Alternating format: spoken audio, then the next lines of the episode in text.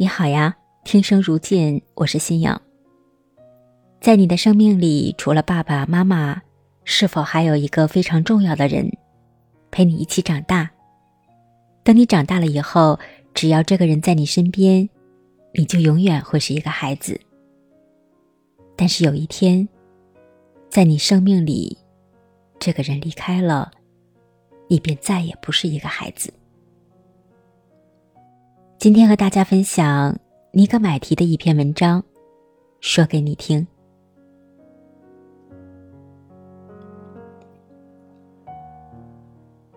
因朋友结婚，回了一趟新疆。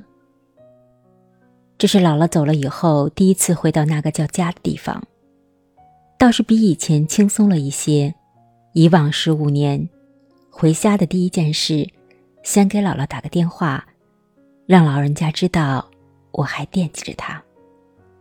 再找个充裕的时间去他那看看，吃个午饭，睡个午觉，这都是固定的环节。最后匆匆的，临行前还总是保证，还不用说再见呢，明后天还能来。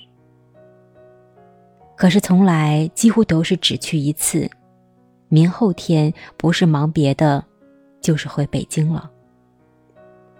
飞机上邻座一位奶奶，正好是跟我们家沾点亲带点故有点关系。临下飞机前，微笑的看着我说：“这趟回来，你姥姥得有多高兴啊！”他是不知道姥姥走了，还是仅仅一句宽慰的话，我不知道。但这事儿让我更加确定。我回去的那个地方不再完整。一跃跳进深两三米的洞穴，周遭尽是土沙碎石。我往上面看，一块长方形的天空，纯粹和苍白，不带情感，不带色彩。上面是一个世界，脚下是另一个，不容我发呆。众人已经把用白布包裹的姥姥放了下来。我和阿轰伸长了胳膊，小心翼翼地接过来。我左手扶着他的腰，右手举着他的头，缓缓放在洞穴，像捧着我刚出世的孩子，好像他的每一寸皮肤都柔软的像婴儿，容不得一丝一毫的碰撞。如果他有感知，会知道这是他与我们告别的时刻吗？会害怕还是坦然？从光明退去暗处，不是昼夜的轮回，而是天人永隔。这一切，他都感觉得到吗？生命的两端何其相似，我拥他入怀，像抱着襁褓里的孩子，并非送他去远方。而是轻轻放入生命轮回的轨道，不留痕迹，悄无声息。我脚下踩着的并不是他最后的去处，在洞穴里还有一个侧挖的洞口，里面恰好只容得下姥姥一人。我和阿轰艰难地挪动着自己的身躯，将姥姥平放在里面，最后郑重其事的。摘下她面部遮着的白布，露出姥姥小小的面容。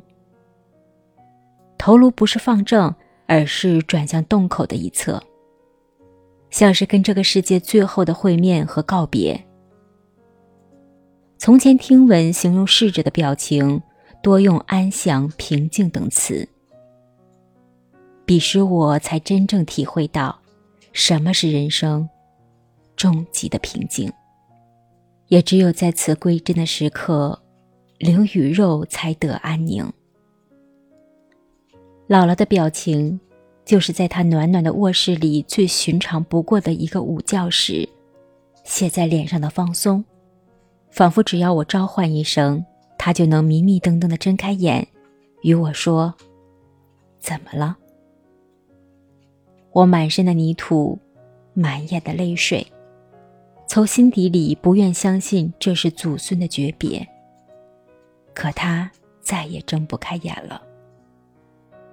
涂满额前眉间、鼻头、嘴角鲜艳的藏红花瓣，都在设法让我相信，眼前的只是一具无奈的躯体。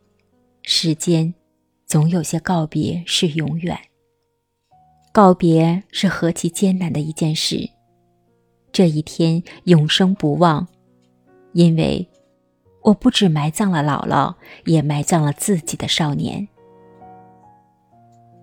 这便是主持人尼格买提的一段个人随笔，我被这段文字动容了，你呢？